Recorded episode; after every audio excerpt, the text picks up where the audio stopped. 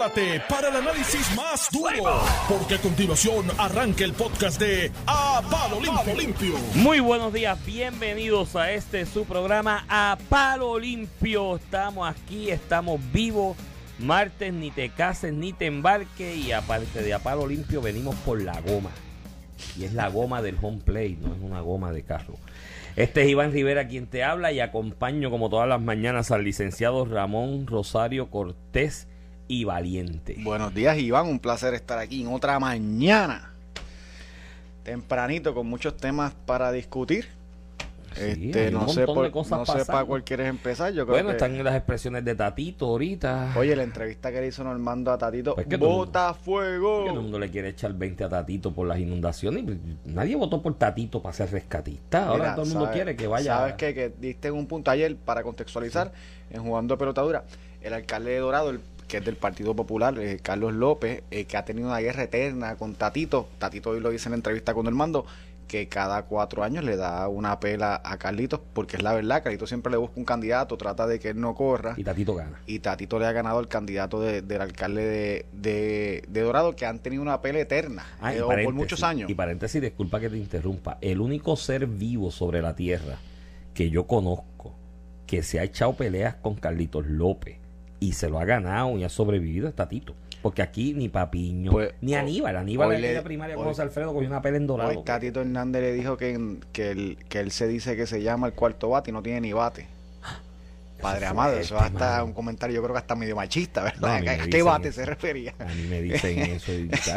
Bueno, no te vayas lejos, que a ti te dicen eh, eh, eh, decán. Que de ca- Pero cuando te lo dice un eunuco, Ay, padre. Mira, mira, eh, Iván, entonces, pues, para contextualizar, no me saques del tema, Iván.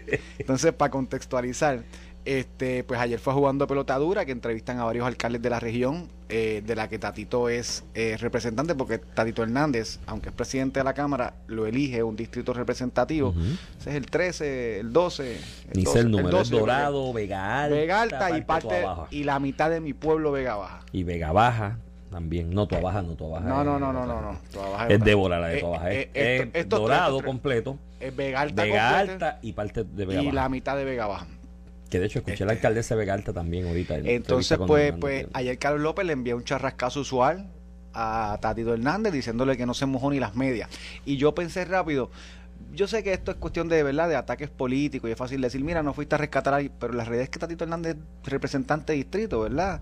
Algunas veces ni el alcalde ni el gobernador tienen que mojarse las medias, lo que tienen que coordinar que los rescatistas vayan, Que asistan. esté coordinado el Es equipo bueno de que- asistencia y emergencia. Es bueno que vayan a ver los daños luego del evento, eh, por si Claro. Tatito tiene que hacer una, para una- avalúo y demás. una asignación o si el alcalde tiene que atender, eso, eso está bien que Pero recorra. ir a sacar gente y rescatar Pero gente, me pareció más un ataque político usual. Ellos tienen una guerra abierta.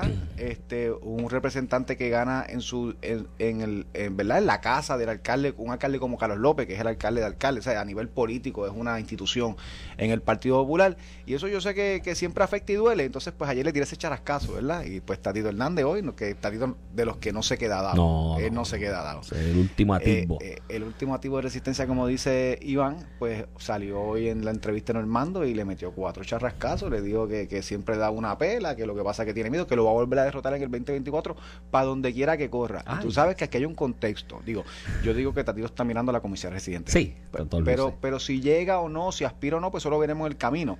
Pero siempre se ha dicho de que eh, eh, quiere correr por Dorado y Carlos López no se ha retirado porque quiere dejar a su hijo y Tatito Eso se lo limpia. De Eh, hecho, eso para- es- a nivel político ese es el, el- el secreto a voces, ¿verdad? Cuando Tatito entra al distrito como representante por primera vez, que viene de la mano hizo, de Carlos, ¿verdad? Él viene vino de la mano de Carlos vino, López. vino de la mano de Carlos. enchisman. No, pero mírate, mírate cómo es la vida. Él vino de la mano de Carlos López eh, como representante, candidato a representante de distrito del Partido Popular en el 2008. En esas Mira, elecciones. mira, me corrí Gary Rodríguez, solamente una vez perdió, pero no fue dentro del Partido Popular. María Vega en el 2008 lo derrotó y él entra por mil. por ley de eso minoría. eso iba. Por ley de Que con el apoyo de Carlitos López en el 2008, él entra por ley de minoría, porque María Vega, la que hoy es alcaldesa de Vega Alta, 11 se me dice. María Vita Vega. Saludos a María Se Vega, la alcaldesa. Saludos a ella. Todavía está mojada de tanto que se mojó. este Sí, de estuvo en la calle, la escribir. Saludos, Felicidades a ella por el trabajo que está haciendo. Un buen, buen trabajo en Vega Alta, la gente que conozco de allá me lo reconoce. Bueno, Papá, Zulita, ese El PNP. asunto Llegó el es- progreso a Vega Alta. Falta Vega Baja No, ahora. ya ella es del Falta pueblo. mi pueblo, Ya no es. PNP, ya no es PNP, ya es del pueblo.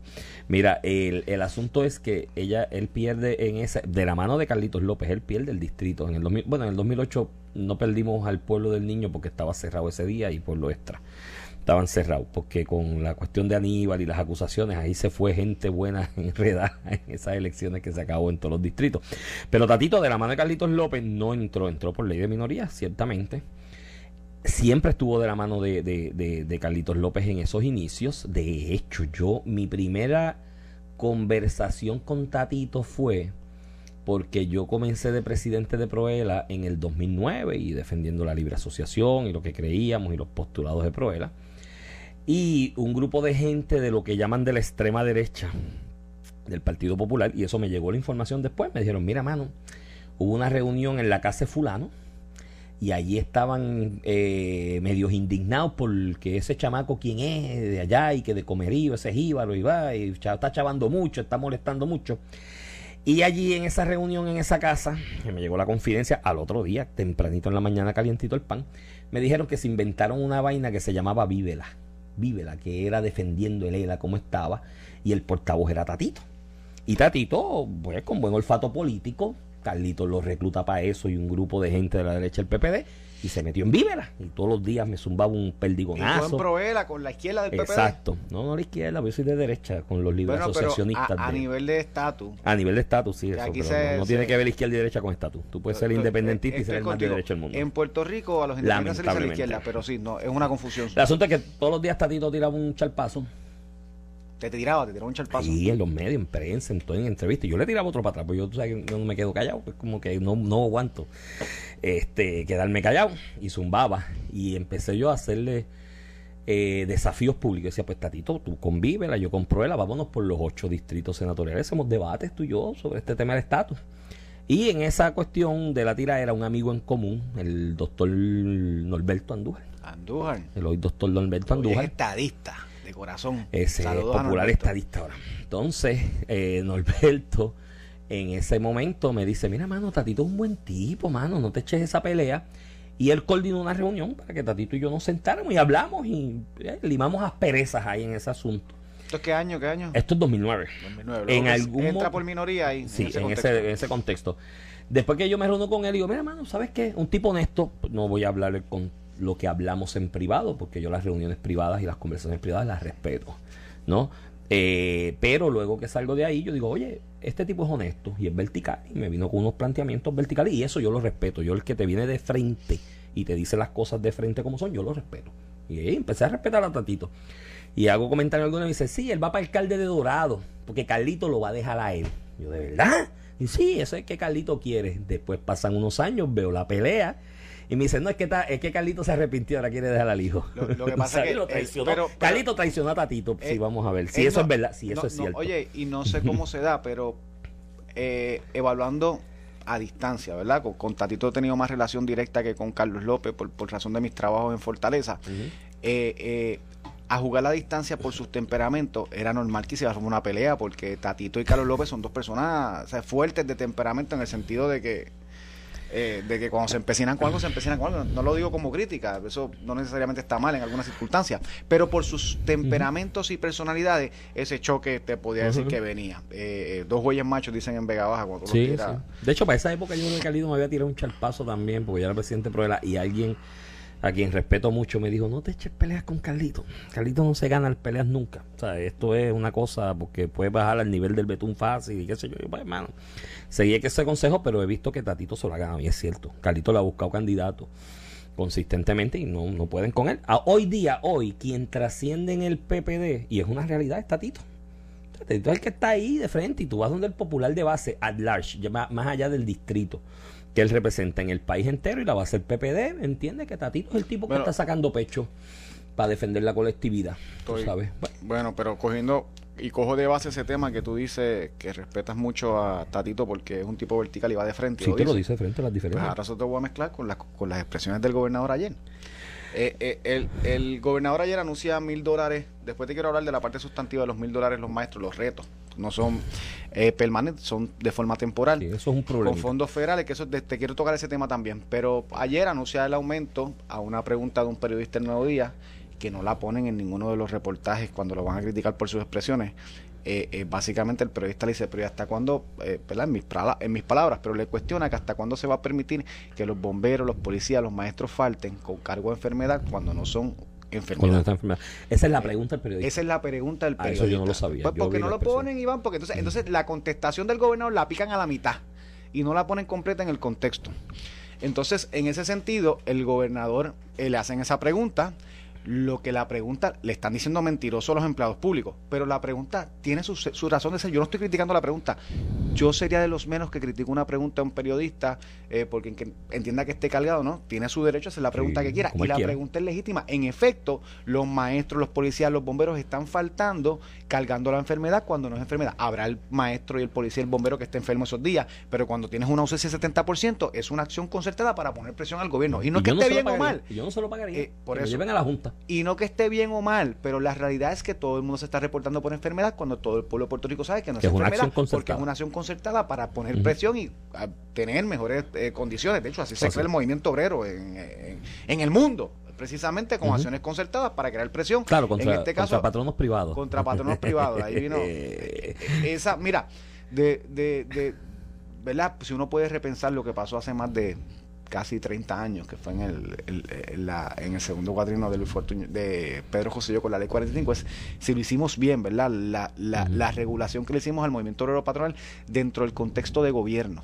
¿Por qué? Porque no está diseñado para No. eso. De hecho, la constitución eh, específicamente discuten por qué el gobierno no debe tener eh, el movimiento obrero organizado para este tipo de acción. de Porque no la- es lo mismo tú paralizar una empresa privada que paralizar la policía de Puerto Rico. Por dar La- un ejemplo. exacto, Tiene y- otro contexto. Y la, y, pero en ese aspecto, y rapidito, y te dejo los topos de nuevo para que sigas contextualizando las expresiones del gobernador, el asunto es que en ese aspecto la constitución es clara en que eran las empresas privadas y las corporaciones públicas que operan como empresas o como entidades privadas, que ahí Po- viene energía po- eléctrica, porque, y demás. ti- porque tiene Tiene un eh, fin privado y es un una privado. persona jurídica aparte del gobierno es un contrasentido decir que el gobierno es el patrón opresor y que tiene que darme más chavos cuando todos somos el gobierno es el pueblo Mm. el gobierno es el incluyendo pueblo ese trabajador. incluyendo ese mismo trabajador y es un contrasentido del principio sindicalista en el caso de los maestros acá la asociación que es el representante exclusivo por méritos de que fue una elección Bajo la ley. efectos, bajo la la, ley ley 45. no es la que está convocando aquí son grupos No, no. bona fides de Ayer- alengo y ahí voy. Ayer hace este anuncio el gobernador precisamente porque se reúne con representante exclusivo. Y te voy ahora a la pelea que tiene la asociación con la federación. Eso y es otra. educamos, eso es otra cosa. Pero vamos a llegar a eso, vamos a llegar a eso. Pero entonces el gobernador contesta y, y esta primera parte de la su contestación no la ponen. Que básicamente él dice, mira, este, cuando le hacen esta pregunta de los días de enfermedad, este, eh, eh, ciertamente pues el, trabajo público en estas instituciones es de importancia, estamos hablando de la seguridad de la gente y pues eh, el que escogió ser policía y bombero, en el caso de policía, porque metieron lo de bombero, no habla de bombero, está hablando de policía exclusivamente. Miren la pregunta y la contestación, está hablando de los policías.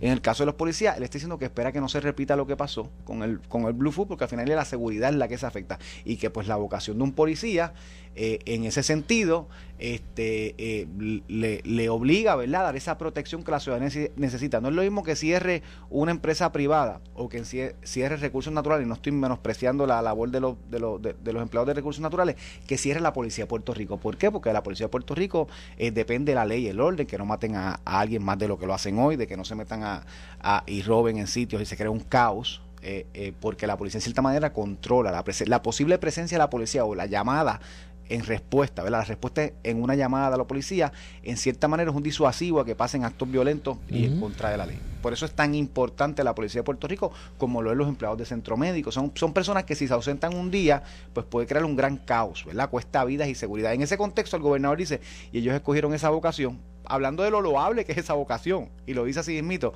y pues, eh, eh, aunque sus condiciones no sean las mejores, porque reconoce que las condiciones de los policías, bueno, los reconoce tanto que les consiguió un aumento y, y, y los ceros recortes a las pensiones. Y hablando de lo loable que es, que ellos, a pesar de sus condiciones, que él reconoce que no son malas, este, escogieron esa vocación y pues que no deben, que no pueden faltar. Y tú sabes qué, tienes razón, y te lo dice el hijo de un policía. Mi papá fue policía, tú lo conoces, Iván. Y tu mamá Y mi mamá fue maestra. Te lo estoy diciendo. Cuando tú eres policía o maestro, tú tienes una responsabilidad distinta a la de todos los demás funcionarios público. Y entonces decir eso, ¿cómo eso puede ofender a alguien? Si esa es la verdad. De hecho, por eso es que nosotros a los maestros y los policías somos los primeros que miramos. A todos los empleados públicos, hoy estaban hablando los, los, de, los, de, los de ASEF, empleados que habrían con las familias todos los días, que están a 1.300 pesos la, eh, el mes, 1.300, menos que los maestros de policía. Están pero por, del flu. Pero ¿por qué? Y, y, los de recursos naturales, el Green Flu, que también tienen esos salarios de miseria, ¿Por qué a los policías, a los maestros se les dio aumento y a los otros no? Precisamente porque reconocemos que su vocación es distinta, que ellos no pueden cerrar un día porque el efecto que le hace en la sociedad, porque son los más importantes. Y eso es lo que le dice el gobernador. Y eso de aumento es ofensivo. Y aquí, como se le consiguió los mil pesos a los maestros, y ya ese no es el, conato de incendio que quieren hacer aquí, eh, para crear protestas y, y vivir una paja mental de lo que pasó en verano del 2019, a ver si lo pueden repetir. Pues ahora la, la crítica es que el gobernador es un insensible por decir la verdad, que los policías y los maestros tienen una responsabilidad que más nadie tiene y que si ellos faltan, el efecto que hace la sociedad es mucho peor que cualquier otro maestro que, cualquier otro empleado, que, cualquier otro empleado. Que cualquier otro empleado. que no, que el gobernador pudo utilizar otras palabras. Ah, no, contra sí, sí, seguro. Miramos para atrás, puso otras palabras porque la prensa y algunos medios están buscando y algunos grupos están buscando el conato. La Federación y Educamos, organizaciones de papel, porque no representan a los maestros, no son representantes exclusivos bajo la ley siguen diciendo que van entonces a convocar el miércoles y que el miércoles protestar. Pero si la protesta era por el aumento de los mil pesos, les duele que la asociación de maestros haya sentado como representante exclusivo con el gobernador y haya conseguido esto. Y lo que están buscando, mira, ayer hasta el residente calle 13 y Molusco diciendo que el miércoles va, subió un video de una botella con fuego. Bueno, eso es incitación a la ah, violencia. Eso es incitación con una bomba molotov. una bomba molotov, lo, que pasó en Atorrey aquí. Y eso es lo que esta gente quiere, crear el caos, la histeria, la guerra. Ayer subió uno incitando precisamente, el presidente calle 13, a que cojan bombas molotov y protesten con ellas. ¿Y a quién le van a hacer daño? ¿Propiedad pública? ¿Los policías de Puerto Rico? ¿A quiénes le van a hacer daño? Mira, yo voy a ir sobre lo último que dijiste y dicen que si los consejos fueran buenos no se darían, se venderían, pero yo peco de darlos constantemente aquí. Y el gobernador, Pedro Pierluisi, en este momento, quien tendrá derecho a decir lo que quiera y hacer con su vida política y su carrera política y su opción de reelección, lo que él quiera, eso es su decisión, él es adulto y no es que sea pana mío ni nada por el estilo, pues yo prácticamente lo conozco de ola, de par de sitios en, la, en, instancias así esporádicas y nunca he jugado trompo con él, ni billar, ni nada para decir que sea pana ni nada por el estilo. Pero cuando tú estás en el asedio de grupos de izquierda en este país que tienen una agenda con cargada la agenda por algunos elementos de medios de comunicación, sabrá Dios a razón de qué se la están cargando en esos medios de comunicación. Tú sabes, eso sabrán ellos. Si es por vocación, por inclinación ideológica o por cachito. Porque aquí hay gente que por cachito, mira el caso de Sisto George. Yo estoy loco que empiece ese juicio de Sisto George para que empiece a hablar de todos los que iban a coger chavitos. ¿Saldrán un montón de estos que están buscando incitación? Es probable, si ese juicio se llegase a dar y no hay un arreglo, que saldrán. Este tienes ese asedio de grupos de izquierda en el país que tienen la agenda combinado, utilizando a los maestros, vuelvo y te repito, con hipocresía y populismo. Y lo repito, lo que se ha estado aquí discutiendo públicamente con los maestros, ahorita vamos al aumento que le dieron, ha sido a base de hipocresía y de populismo por una agenda ulterior, que es crear una resistencia y una ira contra el que está gobernando porque a falta de argumentos y quedarse corto en demagogia, la materia prima de estos grupos de izquierda, especialmente con la proliferación de las redes sociales, es la ira. La ira es ahora el caldo de cultivo con el que tú tratas de hacer resistencia política o por lo menos tratar de influenciar políticamente ante falta de argumentos. Y usas la ira y el coraje y te pegas de cualquier cosa como esta para ello. Esos grupos de izquierda a la vez están apoyados por elementos dentro de tu propio partido que son de izquierda. Tú tienes en el PNP un problema de un grupito que, actúan como de izquierda. Pero el motivo de ellos es por primaria, es, por poder político. pero, se meten en el populismo y le caigan los bultos, le caigan los Lo hicieron el verano 19. Tú tienes en tu, en tu partido grupos que pululean con la izquierda y le caigan el bultito a la izquierda a conveniencia para hacerse del poder político dentro de la colectividad. Entonces, si tú eres el gobernador y eres presidente del partido, y aquí es que viene el consejo a Pedro y tienes que ser cuidadoso con la selección de palabras. Y muchas veces, cualquiera que esté cercano a Pedro y vuelvo y te repito, esto es especulación mía porque ni lo conozco, ni nada por el estilo, ni juego trompo con él, ni canicas, ni nada. El, el, muchas veces tú puedes decir, ah, si yo hablo de corazón, no tengo que ensayar las cosas ni tengo que analizarlas mucho, hablo de corazón porque es lo que siento y cuando uno habla de corazón dice la verdad, como es. Pero cuando tú estás al acecho de ese andamiaje político de comunicación pública que están ya organizados y concertados y te estás dando cuenta porque el paro del miércoles no es por el aumento, ya le dieron los mil pesos que querían, ya se los dieron. ¿Cuándo aquí se había dado un aumento de mil pesos a los maestros? Dime, ¿cuándo? ¿Cuándo? Si en el 92 el salario va a ser a mil. En el 92, hace poquito, en la historia que llevan los maestros. Entonces, pero para terminarte el pensamiento, cuando tú estás en ese asedio, tú tienes que ser disciplinado, Ramón, y tienes que ser selectivo con las palabras que vas a decir, porque cualquier cosa que salga de tu boca es de la persona que establece la política pública. Mira lo que él dijo, mira otra forma de decirlo. Una forma de decir lo mismo que él dijo es, mira, hay personas que tienen una vocación y en esa vocación eligen ejercerla eh, como oficio o como profesión porque es su vocación. Y cuando es una vocación que atañe al servicio público, al de la ciudadanía en general, el salario no es el único elemento o el elemento exclusivo en el que se ejerce esa vocación. Mira, es lo mismo que él dijo. Lo mismo que él dijo, pero con unas palabras seleccionadas de una manera que todo el mundo dice, ¿verdad? y, no abre ese espacio a ese tipo de críticas, ¿me entiendes? A, la demagogia. a la demagogia, porque es demagogia. Y, sobre el aumento, mil dólares mensuales, para que la gente tenga un, contexto de lo que estamos hablando. Nunca en la historia de Puerto Rico ningún empleado público, ni maestro ni no maestro, ha recibido un aumento de tal magnitud. el comparable es el de 500 dólares que le dio Pedro José y yo.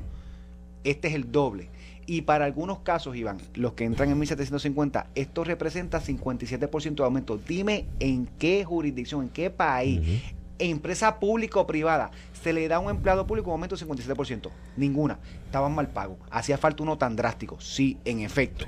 Como todos los demás empleados públicos no, se le está dando. Y hay que buscarle un poquito más. Como todos los demás empleados públicos a los que no se le está dando ni un bello. O sea, que se hace este gran logro y, crea eh, este problema. Pero entonces, como no, como ya les resolvieron los mil pesos y tengo que buscar como incendio, y mi crítica a la fortaleza. Lo que le están tratando de hacer fue lo que permitieron que en la sala de prensa de Fortaleza celebraran con fotos de lo que pasó en verano del 2019. Lo que le están tratando de hacer fue lo que permitieron allí que la Asociación de Periodistas le metiera fotos de derrogar un gobierno en verano del 2019. Lo que, les, lo que permitieron que le hicieran allí y celebraran eso, se lo están tratando de hacer ahora. Sí, es el mismo esquema. Para que pongan oído en tierra y sepan lo que están tratando de hacer. El mismo esquema. Con la misma gente. Pero que ya salió Rey Charlie. Ya salió Rey Charlie. Imagínate, Rey Charlie ya está buscando hacer una. que no vive ni aquí. Que se fue. se fue. Pero si lo organizó una por, por, redes. Y ah, por redes. Murió una persona, de hecho, en la última que organizó. Por esa irresponsabilidad. Pero, y, y trayéndote eh, de, de nuevo al tema, por este, esta diatriba de hoy en día, en parte creada por los millennials, recogida por los medios para manipular, muchos medios y analistas para manipular, de que cualquier cosa que uno diga, aunque sea la verdad, es ofensiva. Mira, la verdad es que un policía, mi papá fue policía, escogió ser policía y tiene un deber que no tiene ningún otro funcionario público, que velar por la propiedad y vida de todos nosotros. Eso no lo hace ningún otro funcionario público, al igual que ningún otro funcionario público, como los maestros, y mi mamá fue maestra pública de la escuela pública, tiene la responsabilidad de enseñar a nuestros niños. Esa responsabilidad la escogieron ellos, incluyendo a mi mamá y a mi papá, y es una vocación que no tiene más ningún otro funcionario público y que no es lo mismo que tú cierres una agencia de gobierno X o Y a que cierres la policía de Puerto Rico. A eso se refiere el gobernador. Y esa es la verdad. ¿Cómo eso puede ser ofensivo? Al contrario, eso es lo que hace tan importante a los policías y los maestros. Y por eso es que ellos se les está dando un aumento y no a los demás empleados públicos que igual están mal pagos y no pueden vivir con que se los pagan. Los de ACEF que con las familias, 1.300, son un cheque neto de 400 pesos quincenales. ¿Quién vive con eso? Pero estamos enfocados en los maestros y los policías precisamente por lo que dijo el gobernador, porque su función es distinta a todos los demás. Una vocación que ellos escogieron, más nadie mi papá fue policía porque lo no, escogió y es de servicio público, es una eh, vocación de servicio público, porque tú puedes ser, cogerle vocación ser cura. ¿De cuando acá decir la verdad, un halago, by the way, escogido por la prensa y algunos analistas y políticos que les duele, dentro y fuera del partido, PNP, que les duele que el gobernador haya hecho un gran logro entonces cogen cualquier cosa para meterse por ahí. Mira, sobre el gran logro, vamos a cogerlo cuando vengamos, porque esos mil pesos hay que escrudiñarlos, la temporalidad del mismo, las posibilidades de permanencia, eso hay que analizarlo. Y es importante porque es que estoy viendo mucha bruma en la discusión alrededor del mismo, combinado con esto de las expresiones o no, y hay que despejar la bruma y empezar a aclarar los puntos para que estemos claros y los entendamos. Vamos a la pausa y regresamos en breve. Estás escuchando el podcast de A Palo Limpio de Noti1630. De regreso aquí a Palo Limpio, edición de hoy, martes 8 de febrero del 2022. Este es Iván Rivera quien te habla. Acompaño como todas las mañanas al licenciado Ramón Rosario Cortés y Valiente. Valiente. Mira, Ramón, sobre los mil pesos, obviamente a mí me preocupa y me preocupa. Ahora vamos a la parte sustantiva. a la parte de sustantiva del aumento. En primer lugar, esto podemos estipular que es el aumento de sueldo más significativo que han recibido, pero por mucho, los maestros en los o últimos cualquier 30 funcionario años. público en la historia, en la historia de, de Puerto este Rico, país. no, en la historia de Puerto Rico. Eh, el salario base de los maestros. que, que le hace falta más. En el 1992, cuando don Rafael Hernández Colón, que Dios lo tenga en la gloria y a su extrema derecha, eh, dejó A la A gobernación. la derecha estaba él y tú a la izquierda. eh, no, Sí. es que yo soy de Que derecha. la- las plumitas liberales, si vuelvo a lo mismo, eh, Yo soy de derecha libertario, libertario, libertario. Eh, no, hay que empezar a educar sobre eso. Estatus no tiene que ver con izquierda y derecha. aquí en Puerto Rico sí. De hecho, no tiene que ver independencia con república tampoco. Tú sabes que aquí está lo de la república asociada del mote. Es que la república asociada, es que ya somos una república sin asociar. Porque república atañe a organización de sistema de gobierno, no a estatus político. Y, lo, Ah, no y los gringos, los gringos nos metieron, bueno, en la ley 600 nos metieron que nos teníamos que organizar en un sistema republicano de gobierno y lo dice la constitución sí, en pero, el preámbulo. pero, pero no lo es, Iván, porque los cuerpos políticos que... Ah, que la representación es Ah, deficiente, como decía don Rafael, un déficit, un déficit de democracia Un que déficit tenemos. democrático, ¿verdad? Pero cuando la época dorada de don Rafael Hernández Colón, que Dios lo tenga en la gloria, 92, cuando deja la gobernación por otras cosas, ¿no? Eh, creo que le hizo mucho daño el asunto de España, el acercamiento, que era correcto. España estaba entrando a la Unión Europea en esa época, la, la consulta eh, del CIO, el la no, consulta del cielo no. Melo Muñoz dándole figazos por el lado. Melo tenía su aspiración y lo, lo- también lo, lo- lo fue liquidando. Pero en, el, en la epítome del desarrollo, el inicio del crecimiento económico de Puerto Rico, Estados Unidos sufrió una recesión después de la guerra de Kuwait en el 89. Y decían que la economía de Estados Unidos estornudaba y a nosotros nos daba pulmonía. La economía de Estados Unidos se fue en recesión en el 89 y Puerto Rico mantuvo un crecimiento económico. Así que con todo y con eso, el salario base de los maestros cuando don Rafael deja la gobernación era mil pesos mil pesos redondo era el salario. Estuve revisando esa estadística todo el fin de semana para la columna el lunes en el periódico El Vocero y, y que en 30 años aquí hay aquí hay departamento de educación pública desde que llegaron los americanos, básicamente, en 1900 por ahí. No, no digas desde que llegaron, gracias a los americanos, Iván. No, Digo desde que chico, llegaron. para que se- de- gracias a los Y la universidad también, que le instalaron ellos. Digo, by the way, Po- Ponce León fue el primero que hizo una estructura educativa. Sí, pero el- como lo mínima, conocemos sí, hoy, como lo conocemos como lo hoy. conocemos hoy, prácticamente federado, federado, federalizado. Allá en eso es-. Eso, es otra cosa que tenemos que analizar en este de dos mil pesos. El sistema de educación está federalizado. Eh, en, en la historia del país, de todos esos años de 1900, los maestros tenían mil pesos en el 92. Ahí habían pasado ya como 90 años de historia.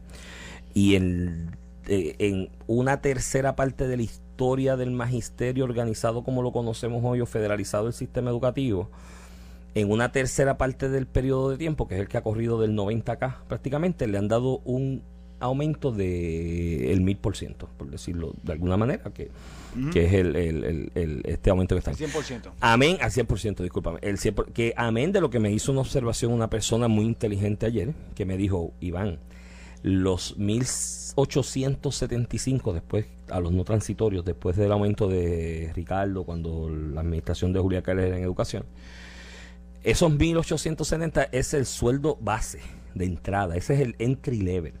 Pero hay maestros que por la experiencia que llevan y los pases que se daban aquí, que no sé si se siguieron dando después de la quiebra, yo no sé si eso se mantuvo así. Aquí hay maestros hoy día, hoy, sin ese aumento de mil pesos, que se ganaban, se ganan tres mil pesos. O cerca de tres mil pesos, con esos pases y otros beneficios que se le han dado económicos en incremento de salario, que con estos mil se meten casi en cuatro mil. Y es verdad, hay un grupo, Hay un grupo de maestros. Los- menor, me imagino sí. que los, menor los que llevan más de La, 20, la 20 y pico de cantidad, años. la cantidad más grande de los maestros Están del cerca del entry 60% se va a quedar. No, no, no. El entry level son más que 10%. 10%. La gente habla de 1750. 10% son Esos van a el- 2.750. el- después de esto, el cerca del 60% de los maestros va a quedar entre 3.000 y 4.000 dólares. Por eso. Entre 3.000 y Eh, 4.000. Ah, que todavía podemos mejorar un poquito Claro, más. Ese y es el que reto. tenemos que mejorar. Sí. Claro. A mí inicialmente me preocupa sobremanera que se den aumentos a base de unos fondos momentáneos de asignación federal, porque yo soy de la filosofía que los gastos recurrentes se tienen que financiar con fondos recurrentes. No obstante, dada la urgencia y la emergencia de lo que está pasando con el Departamento de Educación y con los maestros y lo que pasó con el retiro en el plan de ajuste, que ellos le votaron a favor de lo que está pasando, ¿no? Aquí había otra alternativa que el representante exclusivo presentó y llevó a votación. De recortes que no se, no se materializaron con el acuerdo. Exacto. Entonces, pues ellos pusieron una votación ahí, le votaron en contra. Ahora hay un sistema en el acuerdo con el plan de ajuste, que es la realidad, y el plan fiscal.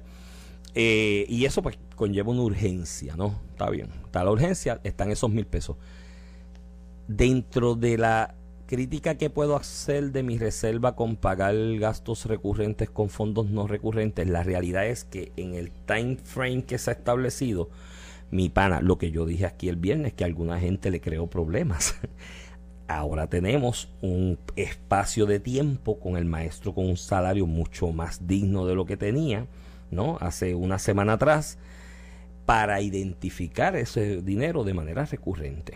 Y yo insisto en lo mismo. En un presupuesto de 3 mil millones de pesos, tú buscar un 10% Mira, eh, de ahorro para tratar de hacer permanente eh, eso. Es un 10% luego de haber cortado de gastos operacionales casi 25%. Por eso. Porque lo que la gente no, no, ¿verdad? no tenemos presente es que desde el 2017 Se ha cortado. para acá, se ha cortado 25% los gastos operacionales. Que el presupuesto se mantiene más o menos igual tiene que ver porque se ha asumido otras responsabilidades como es el PayGo o el sistema de retiro. Antes lo pagaba un fondo, eh, un fondo de retiro, se agotó, ahora lo paga el fondo general. Por eso es que el presupuesto se ha quedado, pero gastos operacionales, lo que tú destinabas antes para correr el gobierno, se ha reducido en una cuarta parte. Y eso, Por eso, pero y eso es un hecho. Dentro de eso, buscar un 10, Buscar un eh, 10. es complicado con unas asignaciones fijas, porque los 2 mil millones de retiro de PayGo no te los despinta nadie. Eso No, no, puedes ahorrar. Hay O sea. Ya tú empiezas Ujú. con 20% de tu presupuesto comprometido que no lo puedes ni tocar. Pero creo que el ejercicio forense hay que hacerlo, hay que buscar la manera, y por lo que dije ayer, yo me remi- lo que dije ayer, lo, lo que comenté en la, en la columna del vocero ayer, a mí me, no voy a decir el adjetivo, porque no sé si sea propio decirlo por radio. Tengo un amigo Me en común envenena, me que dice, me envenena, puede ser. A mí me envenena que estén con esta que eso, ay bendito, que a los maestros tenemos que hacerle justicia porque yo sé leer y escribir gracias al maestro. No, no, no se trata de eso, no se trata de pena, el maestro no necesita pena. Se trata de que en una, en, en un sistema capitalista de libre mercado como es el nuestro, el salario de un profesional determinado está estrictamente regulado por la oferta y la demanda. Y nosotros tenemos un competidor tan cercano como el estado de la Florida en ese juego de la oferta y la demanda que da 4 mil pesos. Y nosotros tenemos que buscar acercarnos a eso para ser más competitivos. Ah, pero con estos chavos debe venir responsabilidad. Porque el que me diga a mí aquí, eso, esa demagogia, el otro día vi al amigo Juan Dalmao, que respeto mucho intelectualmente, pero a veces se va en la demagogia un poquito, tú sabes, y zumba. ¿Político al fin? Político, sí, es político. Tiene que bregar Sí, con la tiene que bregar política con y eso. Escribió un tuit y dijo, si sabes leer esto es gracias a un maestro que te enseñó a leer y escribir. Me imagino que es la coletilla. Es que no se trata de aprender a leer y escribir, mi hermano. Y aquí hay cientos de ejemplos, miles de ejemplos al año de los estudiantes del sistema de educación que llegan a la escuela sabiendo leer y escribir porque su mamá se lo enseñó en la casa y suman por lo menos hasta el 10 y saben. No se trata de enseñarle al nene a leer y escribir. Eso es una parte esencial del desarrollo educativo después. Se trata de crear un ser pensante. Se trata de crear un ser humanizado que tanto yo he insistido aquí, que no vivamos las atrocidades. Esa es la meta del Departamento de Educación. Y según sube el salario, mi hermano tiene que subir la vara del rendimiento. ¿Y cómo se mide el rendimiento? Con las pruebas estandarizadas, que a los de la Federación de Maestros no les gustan. Porque tú hablas con los de la Federación de Maestros y dicen, esas pruebas PISA, Dios mío, qué atrocidad. Pero ¿qué es lo que usa el- eso es lo que usa el mundo entero. Para un sistema estandarizado, para- para, métricas de, de- por eso, porque Y para el medir desarrollo, y para medir la eficiencia para medir la eficiencia, el desarrollo educativo se tiene que medir o se tiene que establecer una métrica de, para, para poder ver el rendimiento. Y eso es, y yo insisto, qué bueno que le dieron los mil pesos. Y tienen que darle mil más, vamos, para que nos metamos en contencia. Ahora tiene que él también el gobernador No, no, Iván, sacar los y pantalones y decir, aquí tiene que rendirse Iván, y se va a medir el Y vamos a rendimiento. hablar de las sustancias. Ya el gobernador había identificado, bajo el presupuesto estatal, ¿verdad? Y, y para contextualizar, el gobernador había identificado en dos años elevar el, el salario de los, de, los, em, de los maestros en 470 dólares. La diferencia son 530 dólares, eh, que es lo que se ubica o lo que se asigna para llegar a mil dólares con unos fondos federales que habían asignado por la pandemia que el Departamento de Educación Federal alerta al gobierno estatal de que se pueden utilizar para esto. Pero esos fondos llegan a septiembre 30 del 2024. O sea que no son fondos recurrentes más allá del el 2024, justo dos meses antes de las elecciones, o un mes, eh, un mes, un poco más de un mes de las elecciones. Pero voy con ese tema político eh, atrás. Eh, subir, mantener eso. Entonces, la discusión que todo el mundo quiere. Vamos a darle aumento a los maestros, los bomberos, los policías, los del PAN, los de recursos naturales, los de las enfermeras, los enfermeros y enfermeras. Y todo el mundo puede estar con lo, con lo fácil, como tú dices, Iván, lo, lo simpático, lo, lo, lo, lo, lo populista. Vamos a darle aumento a todo el mundo. ¿Cómo lo pagamos? Porque solamente este de maestros son 400 millones de dólares. Eso es cerca del 4% más allá del salario que tienen ya, ¿verdad? Ujú. 4% del presupuesto de Puerto Rico. No hay donde más cortar, ¿verdad? De hecho, la asignación se hace porque hay fondos federales. Y todas estas personas que hablan de vamos a darle aumento a todo el mundo, que puede sonar chulo, utópico, lo justo, ¿verdad? Todos los empleados públicos, no los maestros, los maestros eh, eh, están bastante bien comparado con otros empleados públicos que se fajan también, trabajan hasta las 5 de la tarde y no tienen ni verano ni navidades libres. O sea, esa es la realidad. Mal pago está medio mundo en el servicio público en Puerto Rico. Vamos a darle aumento a todo el mundo. Eso suena simpático, pero ¿y cómo lo pagamos? Vamos a empezar a discutir cómo lo pagamos. Exacto, Podemos subir el. IBU a 16%. Podemos subir las contribuciones a 50% por ingreso. ¿Cómo lo pagamos? Vamos a empezar a hablar de las soluciones. Ah. A ver que, cómo va a ser la respuesta. ¿Estamos dispuestos a que en ¿A que lugar... lo suban el IBU? a, a que nos suban a 16%. Estamos dispuestos a que en lugar de pagar 10, 12, 33% de contribuciones sobre ingresos, lo subamos a 50%. Estamos dispuestos a eso para poder pagar todo lo que estamos hablando. Porque qué mamey, claro que los empleados públicos se merecen, no los empleados públicos, los empleados mundo. privados. Los privados. Porque en el caso de los maestros, en el caso de los maestros, los maestros de escuela privada, excepto sus raras excepciones, Ganan el 90 y pico por ciento, ganan mucho menos que el salario base Mil y pico de pesos. de los maestros. Mil y pico de pesos. Pero si te lo digo, si 1500. mi mamá dio clase también en escuela privada. 1500, y, y 1600. míralo, míralo, míralo en todos lados. Ganan menos que la escuela pública. Vamos a darle aumento a todo el mundo. ¿Cómo lo pagamos? Dime cómo rayos lo pagamos. Vamos a subir el IVA 16%, proponme eso. Y yo te digo, bueno, yo creo que vas a matar la economía, pero por lo menos me estás diciendo cómo. Vamos a subir las contribuciones sobre ingresos a 50%. Te voy a decir, creo que es una locura económica, pero me estás diciendo cómo pagarlo, no más que lo lindo. Porque lo lindo es, vamos, aumenta todo el mundo. Mira, vamos a coger y le mandamos cheques a la gente, a la- hasta los maestros privados. Le mandamos mil pesos todos los meses también a sus casas. De bono. Eso es chulísimo. Qué lindo suena, populista, hermoso. ¿Cómo rayos lo pago? El caso de los maestros, lo- los mil pesos después de septiembre, a un mes de las elecciones, mi hermano, esos chavos tienen que aparecer. Van a aparecer. Pues, pues, van a aparecerán, aparecer. Ujú. pero, ten- pero tenemos dos opciones. O recortar algo de los ya lo que hemos recortado, que eso siempre lleva una cirugía siempre lleva un sacrificio, o ponemos más impuestos. Y esa no la despinta nadie, papá, No. porque después que tú le das un aumento, tú no lo puedes quitar. No y menos no, un mes antes de las elecciones. ¿Tú te imaginas el 2024 Pedro Pierluisi o cualquier político en la Asamblea Legislativa si fueran, ¿verdad? Si se fuera a trabajar totalmente serio el, el tema. Hemos tratado, pero no vamos a poder machar los mil pesos. Conseguimos 100 pesos más. Para que tú veas, un mes antes de la elección. No va a pasar, porque igual que el aumento este de 10.50 en junio del 2024, una locura ponerle esa fecha. Digo, va a haber una pelea en la legislatura, porque si la asignación viene o tiene que venir por fiat legislativa de alguna manera, te aseguro que en ese último año de elecciones la, la Asamblea Legislativa no le va a aprobar ni para Dios al gobernador un proyecto de ley que sea para aumentar el salario de los maestros. Para recuperar, le van a sí, poner. se van a poner de acuerdo, porque si ¿Tú no van a ser los culpables. ¿Y? ¿Y quién ¿Qué va a ser culpable si no? Eh. Lo que mande Pedro Pierluisi, es más, te, di, te lo adelanto, Mm. no va a ser ni Pedro, se va a empezar a trabajar. De hecho, ya Tatito hoy lo dijo en Normando Valentín, que expresiones responsables de Tatito, lo escuché yo hablando de esto. ¿Qué Dijo, Tatito es el Mira, líder? ¿Tú tienes duda que Tatito es el líder? Sí, tengo muchas dudas. Pero volviendo al tema. Tan mal, de la luz. primero tiene que resolver su problema con Carlos López. Mira, Ah, bueno, pero pero él viene y dice hoy un, de- un gran anuncio el que se hizo ayer. Sí, es un gran anuncio. Hay políticos que le duele. eh, que, que no la presidenta de la Federación de Maestros y el vicepresidente presidente- están molestos. eh, claro que están molestos. De hecho, Lo- si no, mira, by the way, a la presidenta de la federación, si no quiere los mil, que me los mande a mí, yo Sí, los recojo. eh, Ya yo creo que ni da clase. Ella debe estar en... No, no puede tener el destaque, porque ella no es el sindicato. Mira, Sindicato este, de la a, lo, a lo- a lo que, a lo que voy, Iván, que precisamente esos que están empecinados en hacer la guerra, la confrontación, el miércoles el paro va. Residente Calle 13 mandando videos con molotov. Oye, con eso de Calle 13, si él hace eso en Nicaragua en y Cuba, pasa ese video, o en Cuba, está en preso. Venezuela, Bueno, en, en, en- donde él se toma fotos. en Nicaragua, en Nicaragua lo cuelgan Lo- de la lo- plaza porque en Nicaragua si tú osabas postularte contra Daniel Ortega te metían te preso, metían preso, eh, te declaran como a la patria, le- enemigo de la patria. Enemigo de la patria, porque está retando a- al dictador que y hay este allí, tipo se izquierda. un video de 30 Y se pasa segundos, alabando a Cuba. Venezuela. Eh, en Venezuela, ¿sabes? Los maestros son 10 dólares mensuales. No, Eh, pero eh, ese, que vaya ya a solicitarle a, a, a Maduro justicia salarial. Ah, no, allá no. No, pero Porque dice es que un allá- tema político de izquierda y dice derecha que lo que allá es están 10 tratando de pesos, pero que le, le dan la prera, porque le dan un canto de queso. Ajá, ajá, sí, sí. de vez en cuando y- Tienen una calidad de vida y, y un una- salario digno. y una- y Sí, pollo sí. para hacer Una calidad arepa. de vida. No hay ni pollo allí, brother. En Venezuela no hay ni. Eso, eso pero, hay harina, todos los días. pero hay harina para las arepas. Hay harina. Eh. Mira, vaya. Mira, pero te dice.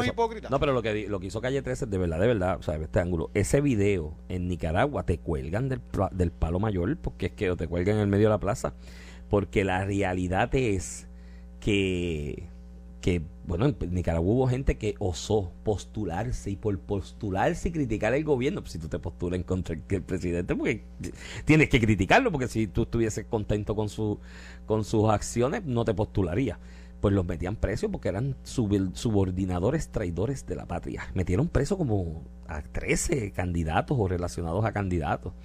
En ese momento, imagínate tú hacer un video con una bomba molotov eh, tratando de describir la genealogía de la botella y todas las cosas que puedes hacer con la botella. Ahí se le quedaron en la discusión como 30 usos distintos para la botella, que a mí se me ocurrieron cuando No, no. estaba viendo el video. Pero toda la imagen del video era una bomba molotov. Y, y el mensaje era, no sé si exactamente. Eso es delito, eso es terrorismo en Sí, algunos ese- lugares. Bueno, perdóname, aquí hubo en esas en manifestaciones de sectores de izquierda en Ah, Atorrey, en mayo 1 del 2017, ah, hubo gente que cumplió cárcel por tratar de, de incendiar eh, Una molotov. institución privada bancaria con, Con una, una molotov. molotov. Anyway, Sí, sí. pero no, el mensaje lleva como que hay mucha gente cansada. Este es el país de mucha gente que ha pasado por terremotos y es el país de mucha, mucha, mucha gente que repudia la independencia, que la ciudadanía americana, quiere la relación con los Estados Unidos. Eso es lo que nos dice Calle 13. Porque el mensaje todo, David, había un mural que decía, este Puerto Rico libre. No hables de mucha gente, porque la minoría en Puerto Rico es la que quiere a Puerto Rico independizado de los Estados Unidos. Si vamos a hablar de mucha gente y la democracia, porque la democracia para esa gente es